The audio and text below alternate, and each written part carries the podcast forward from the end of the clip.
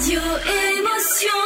La grasse mat, 9h midi sur Radio Émotion. Et chaque mardi matin, c'est un plaisir d'accueillir Muriel Mayette Holz, la directrice du Théâtre National de Nice. Euh, bonjour Muriel. Bonjour François, bonjour à vous tous. Et où est-ce que tu nous emmènes Eh aujourd'hui bien, ce matin, nous allons au château de Créma, qui a été construit en 1906, racheté récemment par la famille de Richebourg.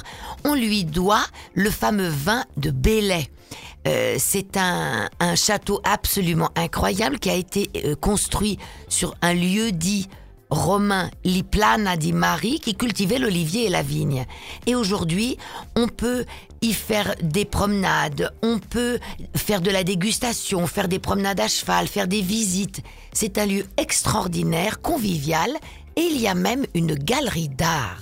Donc je vous conseille d'y aller rapidement. Ah bah très bien, c'était absolument merveilleux. Et puis, il faut savoir que les deux C de- du château de Créma ont inspiré la célèbre. Coco Chanel. Ah bah voilà, très bien. Merci. Merci Muriel, et à la semaine prochaine. Au revoir. Au revoir.